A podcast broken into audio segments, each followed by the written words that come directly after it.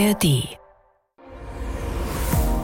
Der Tag. Der Tag. Ein Thema, viele Perspektiven. Heute mit Uwe Bernd. Wir sind ja gute Nachbarn und gute Nachbarn, die freuen sich ja, wenn es dem schräg gegenüber wirtschaftlich gut geht. Dieser Teich stinkt.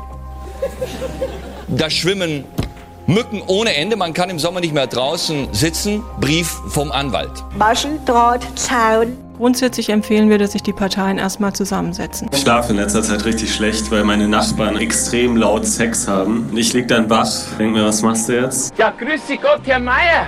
Ja, wie geht's immer? Ja, ja. Aha, ja, toll. Und dieses gelebte Miteinander von unterschiedlichen Kulturen, das macht's für mich spannend. Ja, ja, die lieben Nachbarn, was wären wir bloß ohne sie? Sie können sehr hilfreich sein, zum Beispiel, wenn sie für uns Pakete annehmen. Sie können nervig sein, wenn wir ständig deren Pakete annehmen müssen.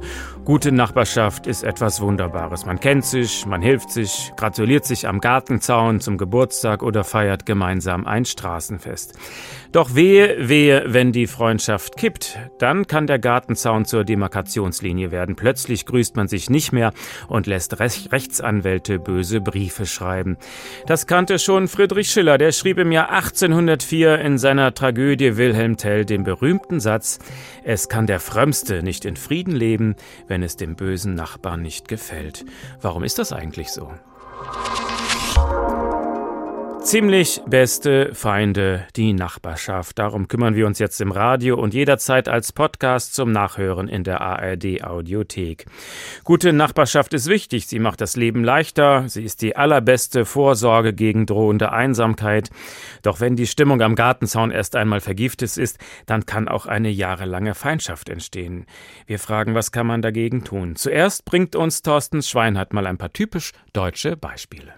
Freunde kann man sich aussuchen, Nachbarn meistens nicht. Deshalb hat es fast jeder Zweite in Deutschland schon erlebt. Nachbarschaftsstreit. Von gelegentlichen Spannungen bis zum jahrelangen Dauerkonflikt. Das Interessante ist aber, die Anlässe, aus denen es unter Nachbarn kracht, sind immer wieder die gleichen. Hier die Top 3 der häufigsten Streitgründe. Lärmbelästigung. Nicht schon wieder. Es ist 3 Uhr in der Früh und die Durchgeknallten von nebenan beschallen mal wieder gefühlt das ganze Haus. Außerdem haben sie noch Gäste. Und auch Nachbars Töle ist schon wieder am Jaulen. Damit nicht genug. Am Morgen wartet schon Streit-Highlight Nummer zwei, nämlich falsch geparkte Autos. Jetzt hat dieser Egoist von Nachbar doch tatsächlich wieder mit seinem Angeberschlitten meine Einfahrt zugeparkt. Darf ich mal fragen, wie ich jetzt ohne das Brechen sämtlicher Naturgesetze in meiner Garage kommen soll? Nicht eingehaltene Absprachen. Das Treppenhaus starrt vor Dreck, obwohl mein Nachbar laut Plan ganz klar mit Treppeputzen dran war. Auch das glitschige Laub vor dem Haus musste ich mal wieder selbst wegfegen und im Winter drückt er sich garantiert wieder um den Streudienst. Man sieht, kaum ein Anlass ist zu klein oder zu skurril für nachbarschaftliche Konflikte. In Oberbayern verklagte ein Mann seine Nachbarin, eine Bäuerin, weil deren Kühe zu laut mit ihren Glocken bimmeln würden. Der Mann bekäme davon nach eigener Aussage Depressionen. Ein Hausbesitzer in Rheinland-Pfalz zeigte seinen Nachbarn wegen dessen ausgefallener Gartenzwerge an, die zum Beispiel den Stinkefinger zeigten oder den blanken Hintern rausstreckten. Mit Abstand am häufigsten entzündet sich Knatsch unter Nachbarn im Garten.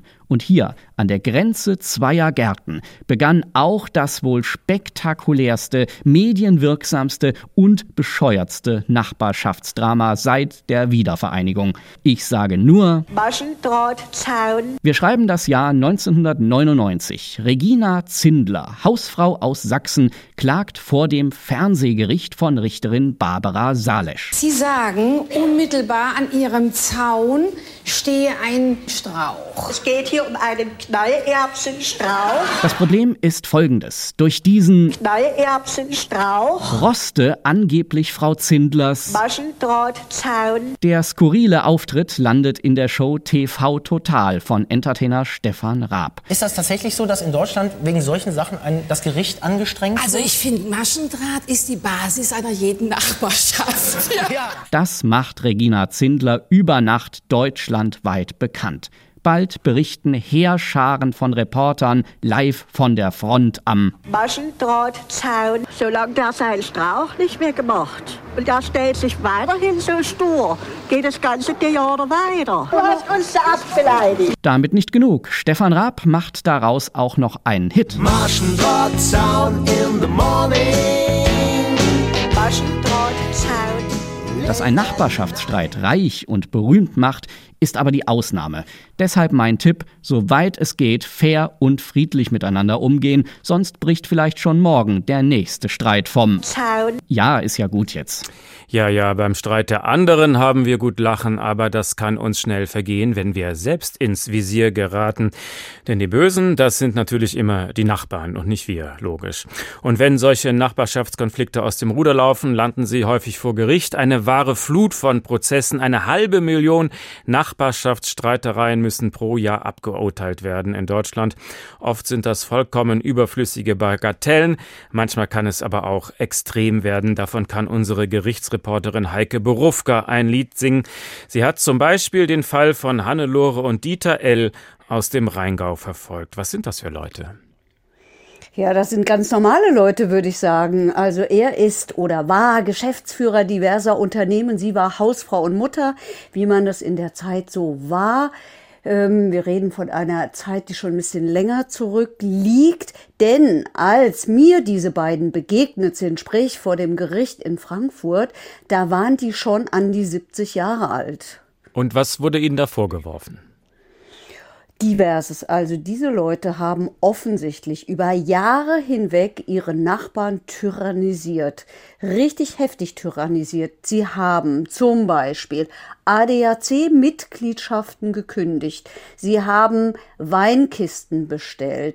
Sie haben die angemeldet bei irgendwelchen Spendenorganisationen, so dass die Leute hinterher sagen mussten, ich habe gar nicht gespendet, das war ich überhaupt nicht, das hat jemand in meinem Namen gemacht. Die haben die Post aus den Briefkästen gestohlen, so dass sie viel wussten über ihre Nachbarn und haben auch richtig schreckliche Sachen gemacht. Also zum Beispiel bei einer Nachbarin, bei der sie wussten, sie hat eine Fehlgeburt, der haben sie dann so bösartige Briefe geschrieben mit schrecklichen Andeutungen und Anspielungen darauf, weil sie ganz offensichtlich die Arztberichte gelesen haben. Sie haben auch ihre Tochter tyrannisiert.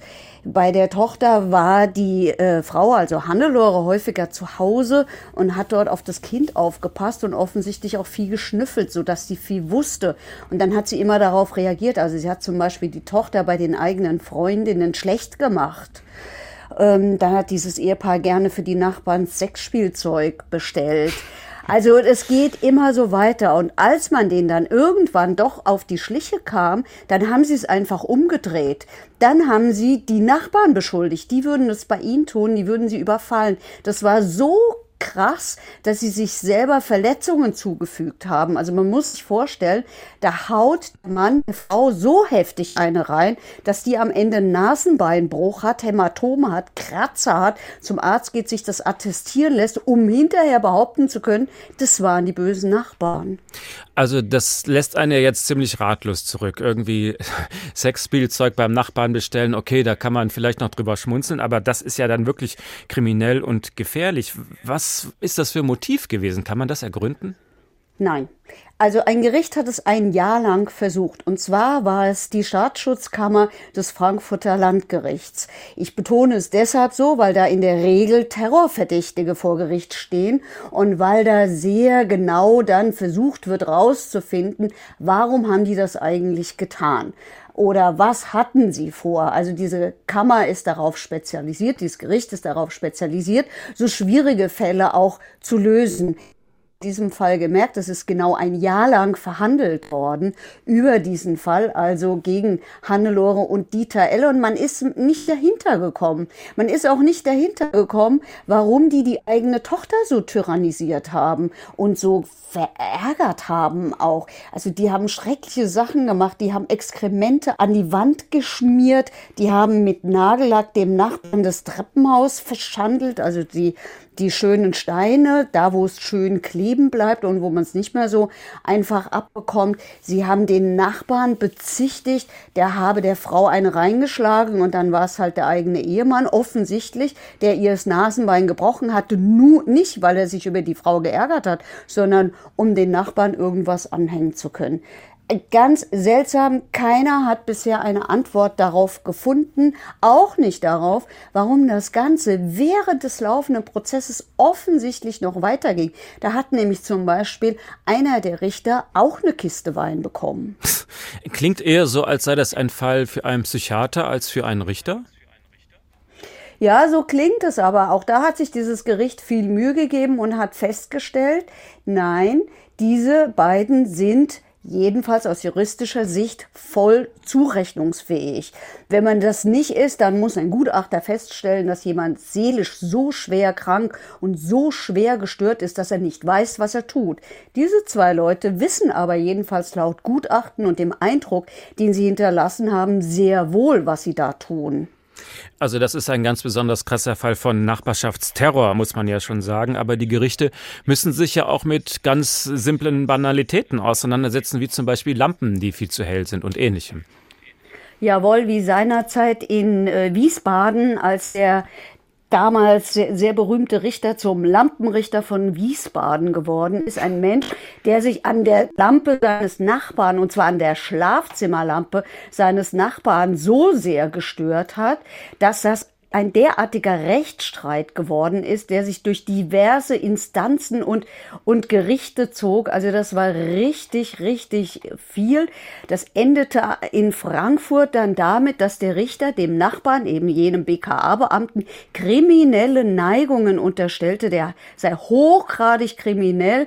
Der hat den angeschwärzt. Der hat das BKA, damals den, den damaligen Präsidenten, informiert über seinen Nachbarn, der eine Gefahr sei, der sich außerdienstlich inakzeptabel verhalten würde, der sein Müll nicht richtig trennen würde und falsch parkt und angeblich brennbares Material in der Garage lagert und alles nur, weil er sich irgendwann mal von der Lampe gestört gefühlt hat, die dann zwar weggekommen ist und da muss man sich mal überlegen, ich erinnere mich noch, da sind Gerichte hergegangen und haben sich dann in dieses Bett gelegt von dem Richter, um zu gucken, wie hell die Lampe ist und das wurde nachgemessen. Also das ist schon heftig. Kann denn dann so ein Gericht nicht sagen, Leute, regelt es selbst, lasst uns in Ruhe, wir haben Besseres zu tun?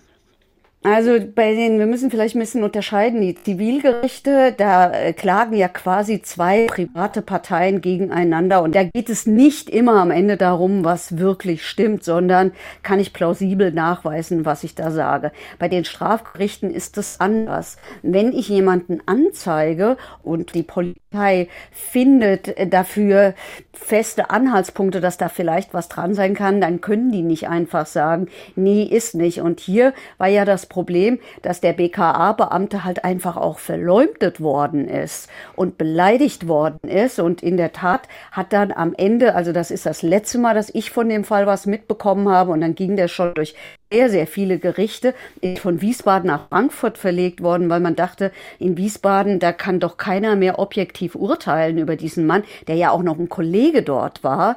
Also auch eine äh, gebildete Person, das muss man ja auch mal dazu sagen. Absolut, ja. Mhm. absolut. Und auch dessen Lebensgefährtin, die da auch drin verwickelt war, war auch eine Frau, die bei der Justiz gearbeitet hat. Übrigens vergleichbar mit dem Ehepaar, über das wir eben geredet haben. Auch gebildete Menschen, sehr gebildete sogar. Sie sind seit vielen Jahren am Gericht tätig als Gerichtsreporterin. Wie, Sie kennen ja auch die Richter und die Leute, die da hinter den Kulissen arbeiten. Wie gehen die damit um? Naja, also die nehmen es ernst, soweit man das ernst nehmen kann. Ähm, ja, man muss sich mit diesen Dingen auseinandersetzen. Ganz ehrlich, für mich ist es auch manchmal ein bisschen entspannend, zwischen den vielen Mordfällen auch mal so einen Fall zu haben. Ich weiß aber sehr wohl, dass das nicht lustig ist, äh, Tochter von einem solchen Ehepaar zu sein, das mich als Tochter tyrannisiert. Vielleicht ist das übrigens eine Erklärung dafür, dass diese Tochter es immer negiert hat von Hannelore und Dieter.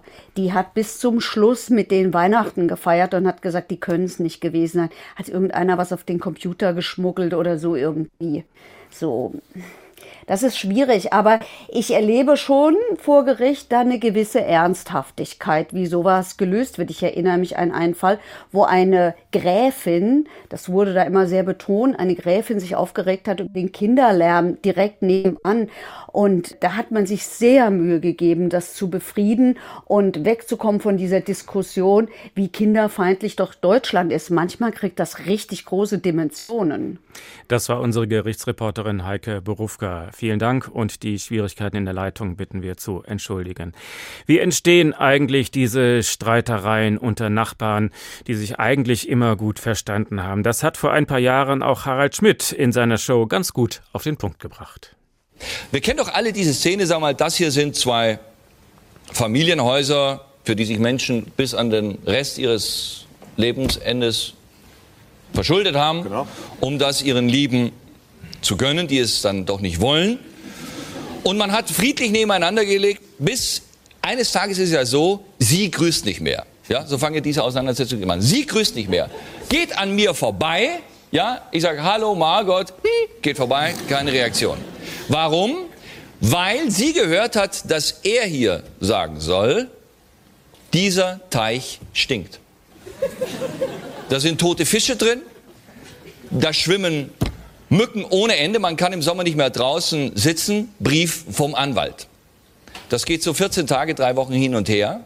Und dann sagen Sie hier in diesem Haus, das lassen wir uns nicht bieten, wo ist eigentlich die Genehmigung für diese nachträglich installierte Trockenwegabdichtung, damit man sauber von der Garage rüberkommt ins Haus, wenn es regnet?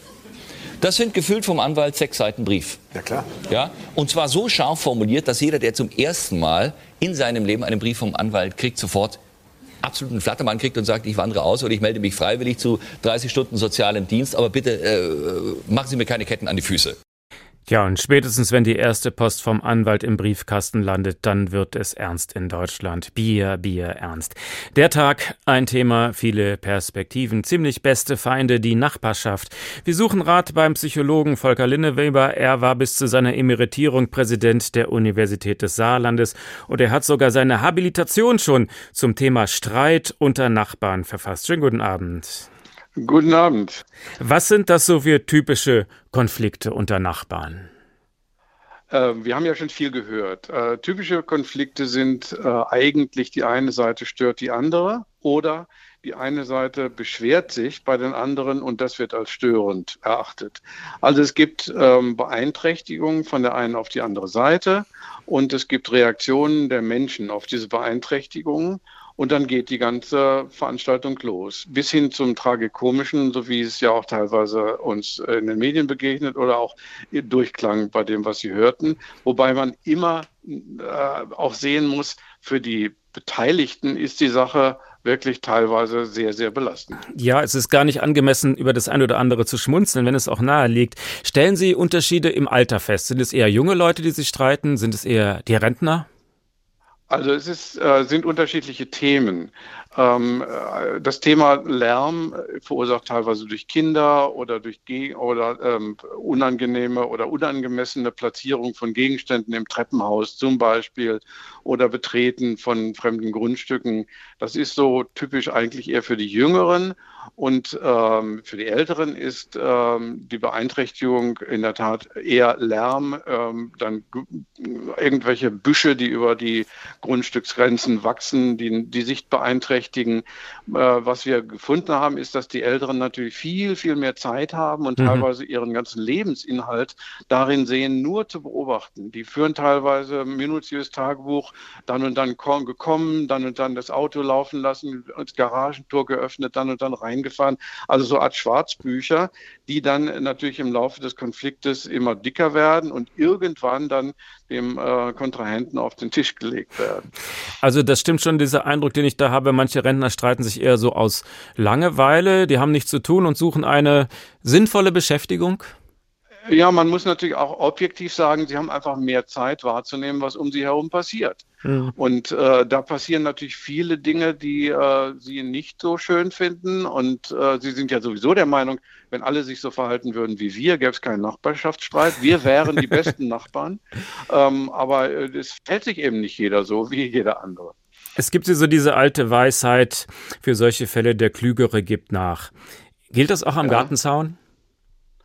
Äh, würde ich auf jeden Fall sagen, zumindest mal zu Beginn einer äh, Entwicklung, wo äh, nicht alles so harmonisch ist oder so alles stimmt. Also was wir gefunden haben, ist, ähm, dass es ganz, ganz äh, falsch ist, wenn man im aufgebrachten Zustand sich über irgendwas beschwert.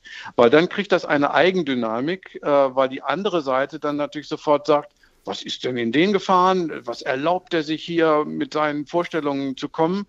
Also der Rat, den man da wirklich dann an der Stelle schon mal geben kann, es gibt vieles, vieles, was man raten kann, aber an der Stelle äh, äh, geben kann, ist, bitte nicht dann, wenn man also unter der Decke ist, auch noch den Nachbarn äh, aufsuchen, anklingeln und also ihn konfrontieren mit Vorwürfen, weil die schießen oftmals übers Ziel hinaus und das, was dann übers Ziel hinausschießt, wird dann zur, zum Anlass der Gegenreaktion.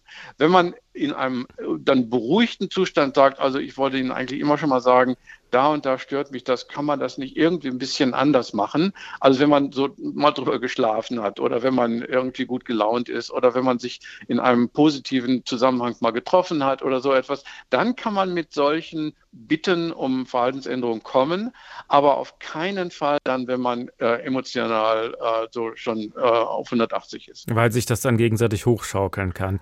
Sie vertreten Ja, und weil der ursprüngliche Anlass äh, dann völlig in den Hintergrund äh, äh, tritt. Also Ja. das wissen die teilweise gar nicht mehr. Was war eigentlich der Anlass, dass unsere Beziehung so schlecht geworden ist? Wir haben teilweise das eben so gefunden in Mediationszusammenhängen, dass die dann sagten, ja, das ist eigentlich, das stimmt eigentlich, da fing das eigentlich an, wo sie es jetzt sagen. Aber die Dynamik entsteht erst im Laufe des Prozesses. Sie vertreten die These, diese Form von kleinkarierten Nachbarschaftsstreit, die hätte auch was typisch Deutsches. Wie meinen Sie das? Also, ähm, objekt, äh, äh, ich muss vorab sagen, wir haben nie einen internationalen Vergleich gemacht. Dazu fehlten damals die Mittel in dem Projekt, was wir hatten. Aber ähm, wenn man sich mal anschaut, wie viel Geld wir wirklich zum Wohnen oder für das Wohnen, für den Kauf von Häusern, ähm, für die Einrichtung, für Miete etc. ausgeben, ist das über dem europäischen Durchschnitt.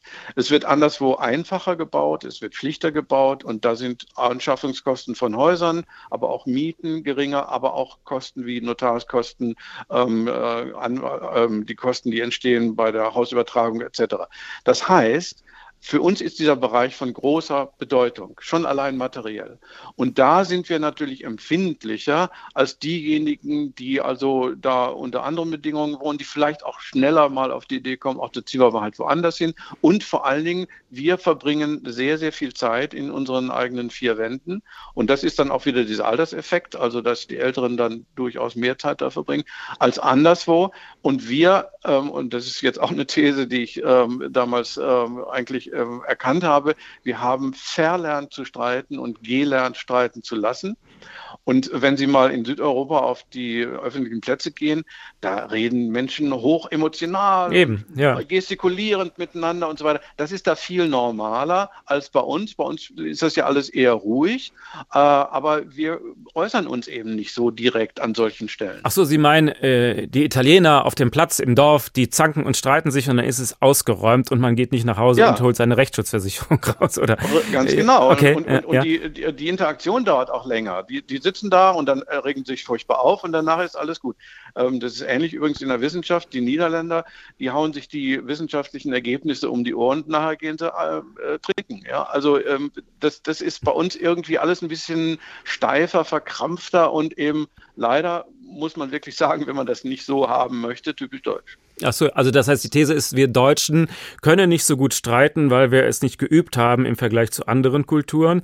Und dann sagten Sie gerade, wir lassen stattdessen streiten. Damit meinen Sie die Rechtsanwälte, die damit viel Geld verdienen? Ja. Ja, ja, Rechtsschutz, ja und, und, und wir, uns kostet es ja nicht, wir haben ja Rechtsschutzversicherung. Wofür zahlen wir das denn? Kann es sein, dass die Rechtsschutzversicherung nach dem Motto das alles noch schlimmer macht? Ich habe jetzt zehn Jahre eingezahlt, jetzt will ich auch mal was davon haben und verklage meinen Nachbarn? Naja gut, also die Rechtsschutzversicherung kennt ja nur die Eigenbeteiligung. Die kennt nicht äh, ein, ein vorgeschaltetes Verfahren, wie es inzwischen zum Glück die Gerichte kennen, bevor es wirklich zum Richter kommt. Es hängt von Bundesland zu Bundesland, ist unterschiedlich, müssen äh, Vorstufen gemacht werden. Und das haben wir gesehen, dass das also sehr, sehr hilfreich ist. Also um die These auf die Spitze zu treiben, die äh, Rechtsschutzversicherungen tragen dazu bei, die Gesellschaft zu vergiften, weil wir uns noch mehr streiten. Nicht willentlich. Also ich, Ja. will, das, ich will ja nicht sagen, dass die, die Strategie Nicht, dass wir jetzt verklagt Aber- werden, ja. Nein, um Gottes Willen. Aber äh, es ist einfach faktisch so, ja. Das war der Psychologe Professor Volker Linneweber. Vielen Dank. Und wir schauen nochmal über den Gartenzaun, diesmal gemeinsam mit Gerhard Polt. Ja, grüße Gott, Herr Meier. Ja, wie geht's immer? Naja, nicht viel, ne? Ja. Nicht viel los. Aha, ja, toll. Ja. Na, was soll ich sagen, nicht? Könnte nichts Bedeutendes sagen. Ja, riesig. Halt nicht viel los, nicht? Ja. Eigentlich nichts, nicht? Aha. Ja, und was machen sonst immer so? Ich meine, sonst, was ist im Busch? Ja. Bin viel daheim, nicht? Okay. Ja, oft, meistens daheim, ne? Aha, ja, enorm. Tu ein bisschen Fernsehen schauen, gell? Aber ist, ja, ist eigentlich auch nichts mehr. Aha, ja, und was machen sonst immer so? Ja, mei, eigentlich nichts. Aha, ja, satt. Ja, ja. Weil, ja, eben, ja, nichts ist vielleicht viel gesagt, aber Aha, ja. viel ist nicht los. Gell? Ja, toll. Ja, sagenhaft. Da machen Sie solche Sachen. Ja, doch. Doch. Ja, nachher. Ja. Also dann. Also. Nix ist vielleicht zu viel gesagt. Herrlich. Immerhin streiten sich diese beiden Nachbarn noch nicht. Der Tag, ein Thema, viele Perspektiven. Ziemlich beste Feinde, die Nachbarschaft. Und wir kommen zum nächsten Streitpunkt. Die Haustiere sind ja auch immer wieder mal so ein Punkt, der für Ärger in der Nachbarschaft sorgt. Die Tiere trifft dabei die geringste Schuld. Bei Hunden liegt das Problem meistens am anderen Ende der Leine, sagt man so schön. Und manchmal klingt es doch auch eigentlich ganz lustig, so wie in diesem Beispiel. Das sind Papageien. Sind die nicht niedlich? Die können sogar den Namen rufen, allerliebst. Aber meine herzlose Kollegin Anne Bayer bringt das irgendwie auf die Palme und das nur, weil die Papageien der Nachbarin morgens um fünf schon so gut gelaunt sind. Die Vögelchen meinen das doch nicht böse. Oder vielleicht doch. Um es vorweg zu sagen, Graupapageien sind ziemlich große und wirklich schöne Vögel. Grau mit roten Schwanzfedern und sie können richtig alt werden, bis zu 50 Jahren. Was sie vor allem auszeichnet, sie sind unheimlich schlaue und intelligente Tiere. Sie können Stimmen imitieren, sie können sprechen, sie machen auch gerne Geräusche, wie zum Beispiel Hupen oder Klingeltöne von Facebook-Nachrichten nach oder auch mal gerne das Pfeifen ihrer Besitzer. Und jetzt kommt das Aber. Sie können dich wirklich zum Wahnsinn treiben, nämlich dann, wenn sie genau das die ganze Zeit direkt vor deinem Schlafzimmerfenster tun. Es begann alles im Juni, zur Sommerwende, die Zeit der schönen Sommernächte mit Grillenzirpen, lauen Temperaturen, Schlafen bei offenem Fenster und es begann die Zeit des Terrors vor meinem Fenster. Die Nachbarn hatten plötzlich von einem Tag auf den anderen einen riesigen Vogelkäfig oder besser gesagt eine Voliere im Garten aufgebaut und ihre drei Insassen, drei Graupapageien, drei Stück. Und dann war an länger Schlafen nicht mehr zu denken. Denn genau wie Vögel in freier Wildbahn fangen sie mit ihrem Gepfeife, ihrem Geschnatter, ihrem Geplapper, ihrem Gekreische und wie in diesem Fall auch gerne Gehupe genau dann an, wenn die Sonne aufgeht, sprich im Hochsommer spätestens um 5 Uhr morgens. Nach drei sehr kurzen Nächten war mir klar, das geht nicht. Ich muss den Nachbarn Bescheid sagen. Leicht übernächtigt kreuze ich bei ihnen auf, als sie gerade im Garten sind und bitte sie sehr freundlich und höflich, dass das keine gute Idee war, die Vögel direkt unter meinem Fenster aufzubauen. Die Reaktion? Gar keine. Beziehungsweise ein breites Grinsen und der freundliche Ratschlag, da gewöhnst du dich schon dran. Frustriert und ratlos trete ich den Rückzug an, denn eigentlich hatte ich dann doch so etwas wie Verständnis oder vielleicht sogar eine Entschuldigung erwartet. Tja, das war wohl zu viel verlangt.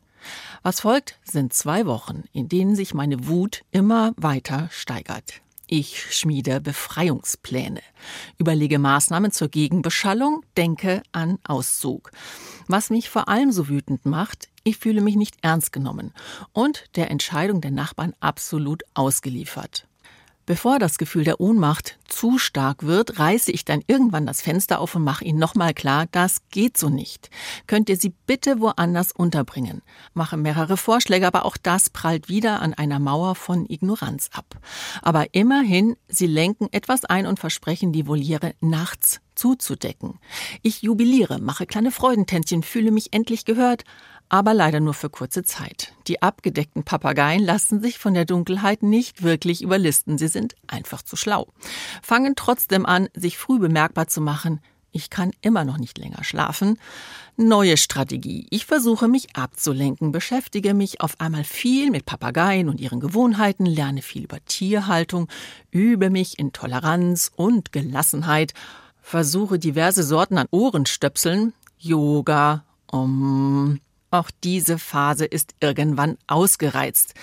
Ich schreibe einen Brief, bemühe mich klar und bestimmt, aber sachlich im Ton zu bleiben. Die Botschaft, die Papageien sind eine Ruhestörung und ich bestehe auf einer anderen Lösung.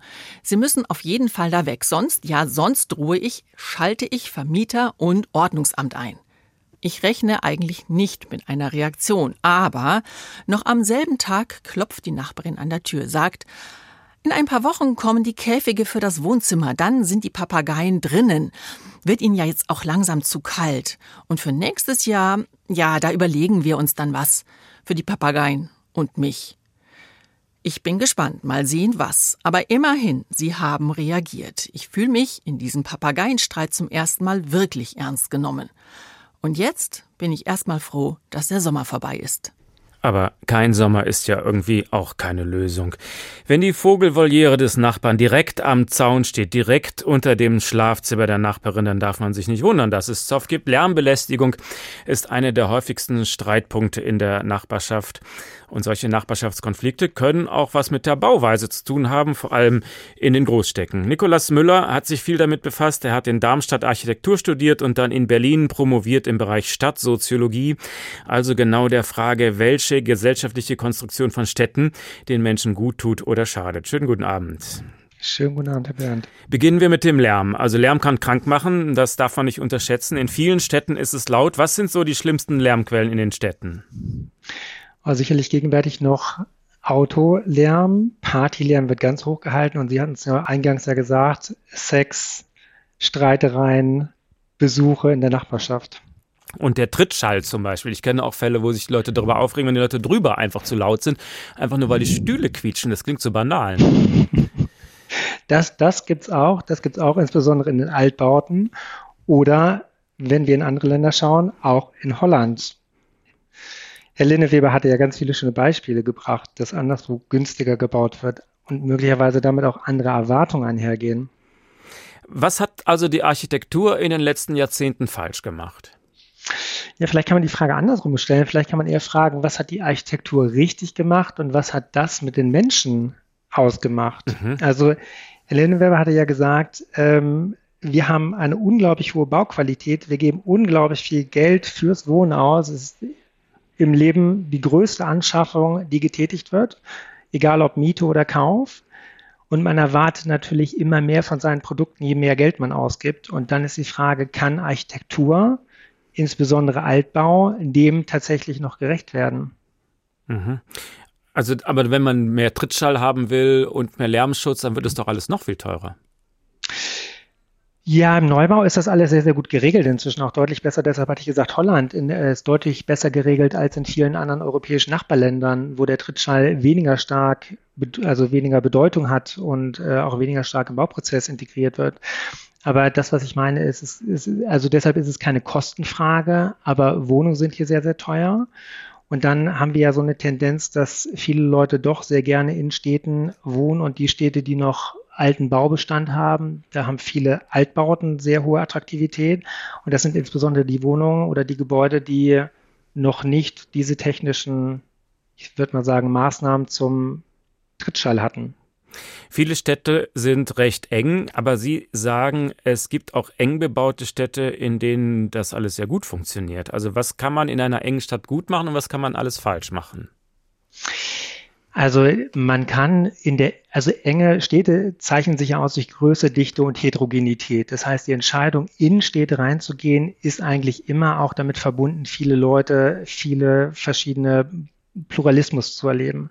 Es gibt Städte, in den 80er Jahren war eins der dicht bebautesten Gebiete in Delft Süd, also in Holland. Da stehen ganz viele Hochhäuser rum und auf der anderen Seite ist die Grünflächenanlage unglaublich gut, unglaublich beruhigend. Man sitzt in diesen Hochhäusern drin und fühlt sich wie in einem Kreuzfahrtschiff, welches in einem grünen See oder in einem grünen Meer umherfährt.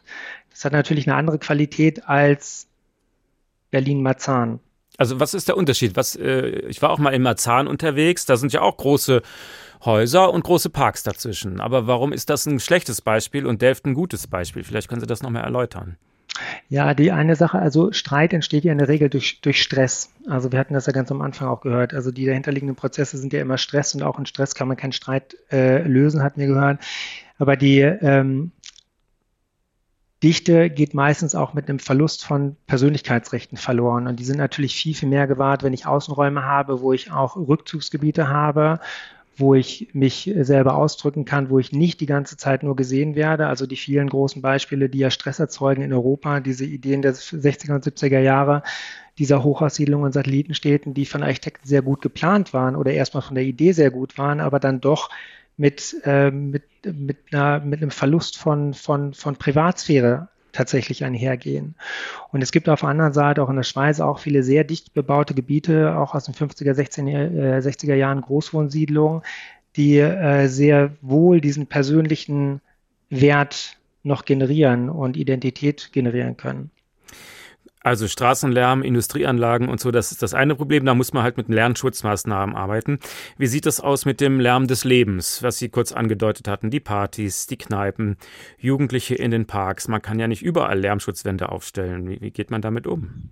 Nee, da gibt es ganz spannende Sachen. Also erstmal ist ja die Frage, wenn ich mich entscheide, mit äh, in die Stadt zu ziehen, dann brauche ich auch Freiräume. Also erstmal muss ich, das ist eine Frage der Toleranz. Will ich überhaupt diesen Pluralismus und diese Vitalität haben?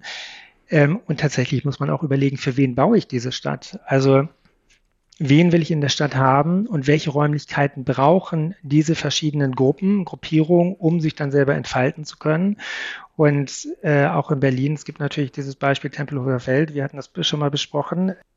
Der Park oder das Tempelhofer Feld wird geschlossen, Leute weichen woanders hin aus und es gibt Konflikte, weil eben diese die Räume für die persönliche Entfaltung nicht da sind. Und das ist eine Frage von Nutzerbedürfnissen, die man in der Stadt äh, generieren muss.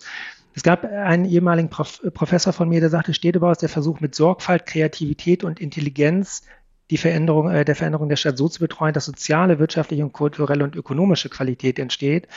Und diese Frage nach der sozialen Qualität, das ist eine, die uns gerade ganz, ganz stark umtreibt, um zu schauen, wie können wir Stress aus der Stadt rausnehmen? Innenstädte sind auch ein tolles Beispiel dafür, um identitätsstiftende äh, Orte zu schaffen, die auch Sehnsüchte von Menschen befriedigen.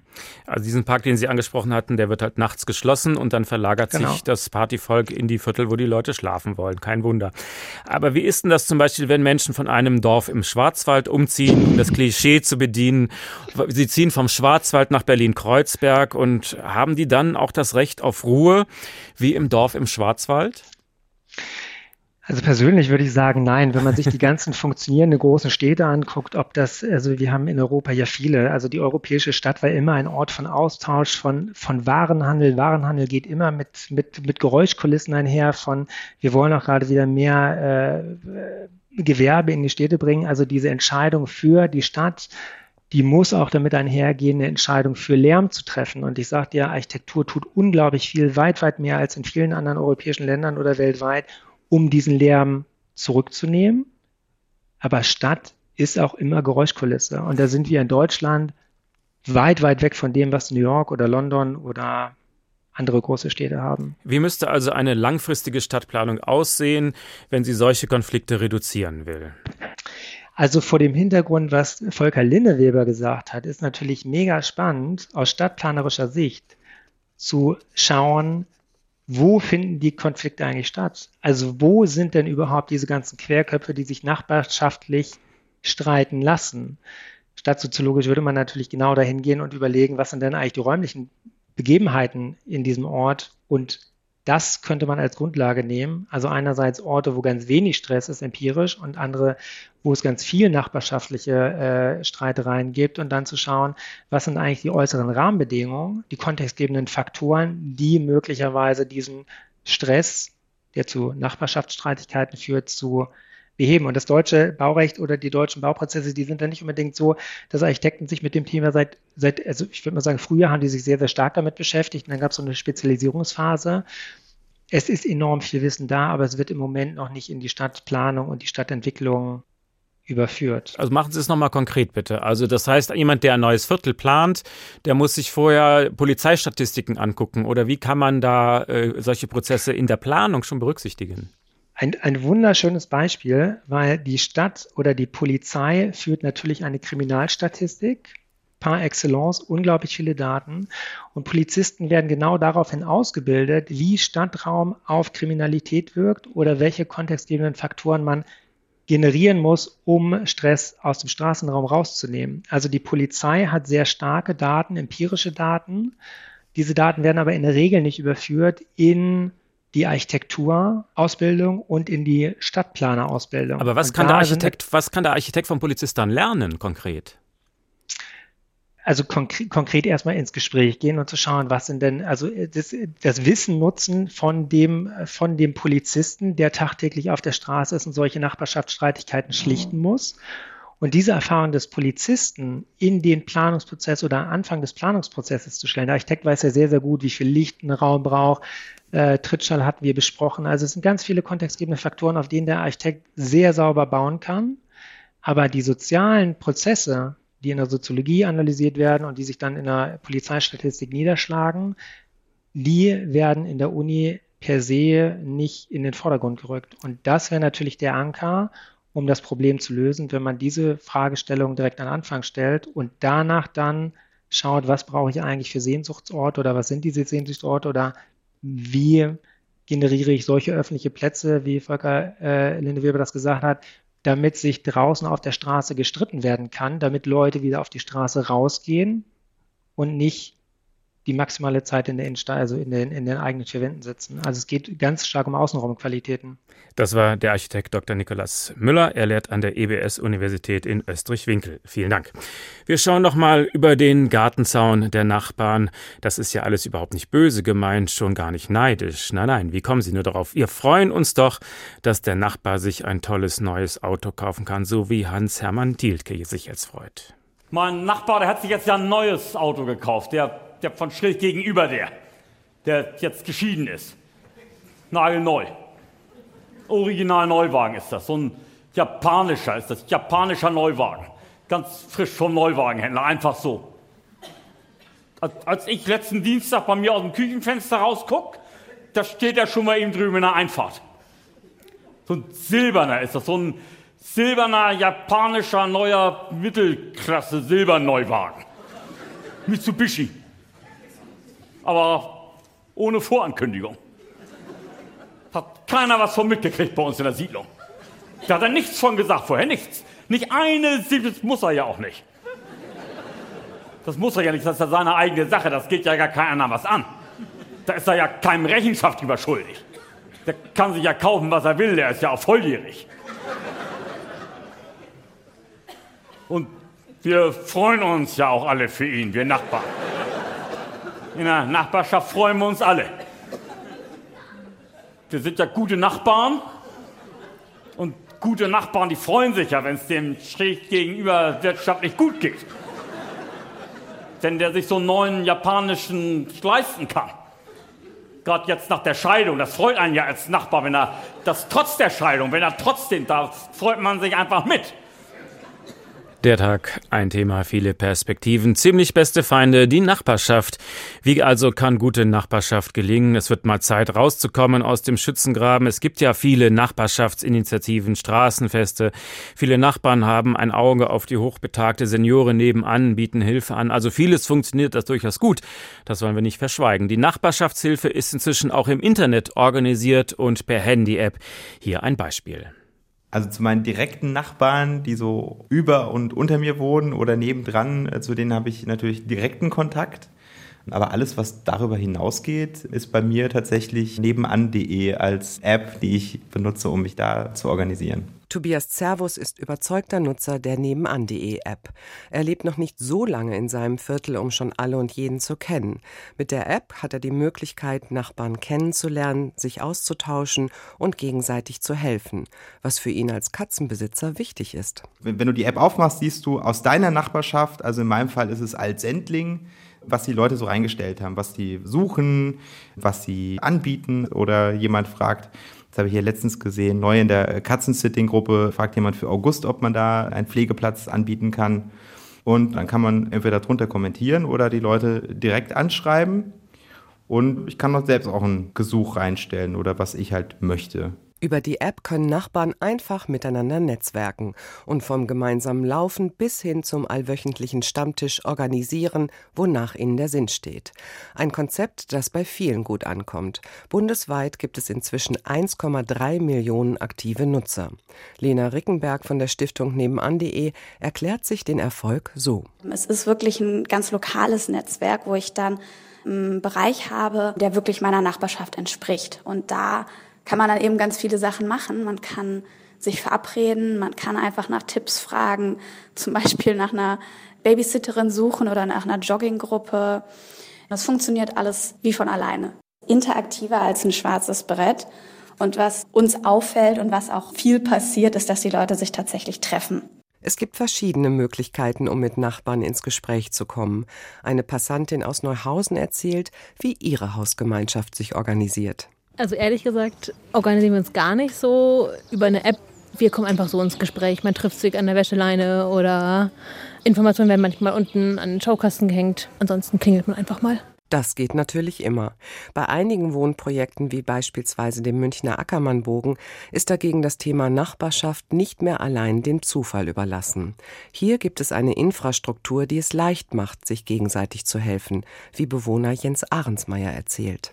Organisieren tut man sich hier so. Es gibt äh, beispielsweise den Verein Ackermannbogen e.V., über den verschiedene Nachbarschaftsinitiativen laufen. Beispielsweise gibt es eine Selbstreparaturhilfegruppe.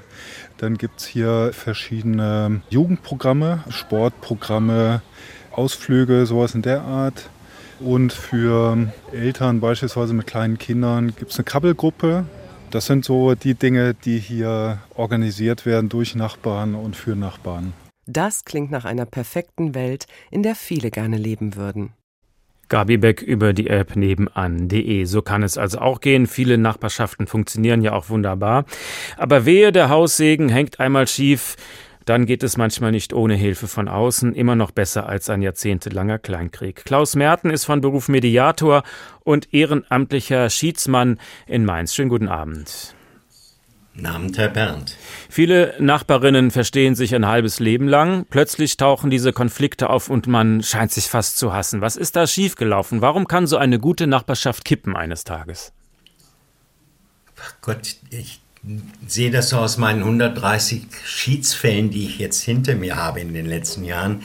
Das ist so vielfältig, dass das in so einen, eine Statistik reinzupressen mir sehr schwer fällt. Da bringen Sie mal ein Eindruck, typisches Beispiel vielleicht, ja. wie, wie Sie arbeiten. Was machen Sie denn dann, wenn die Leute nicht mehr miteinander reden können? Das Entscheidende ist eben genau das, was Sie gerade ansprechen, das Miteinanderreden. Ähm, Konflikte entstehen oft so, das ist so, so, so ein Hamstern, ne? so der kleine Blick, das, das kleine Missverständnis. Ähm, und irgendwann wird es immer mehr und mehr und dann läuft eben das sprichwörtliche Fass über. Und das ist dann oft aus meiner Sicht der Punkt, wo das einander zuhören nicht mehr stattfindet. Wo ich ein festes Bild vom Nachbarn habe, so, ähm, der hat mich die letzten ne, 15 Mal massiv irgendwie übersehen oder mich gestört.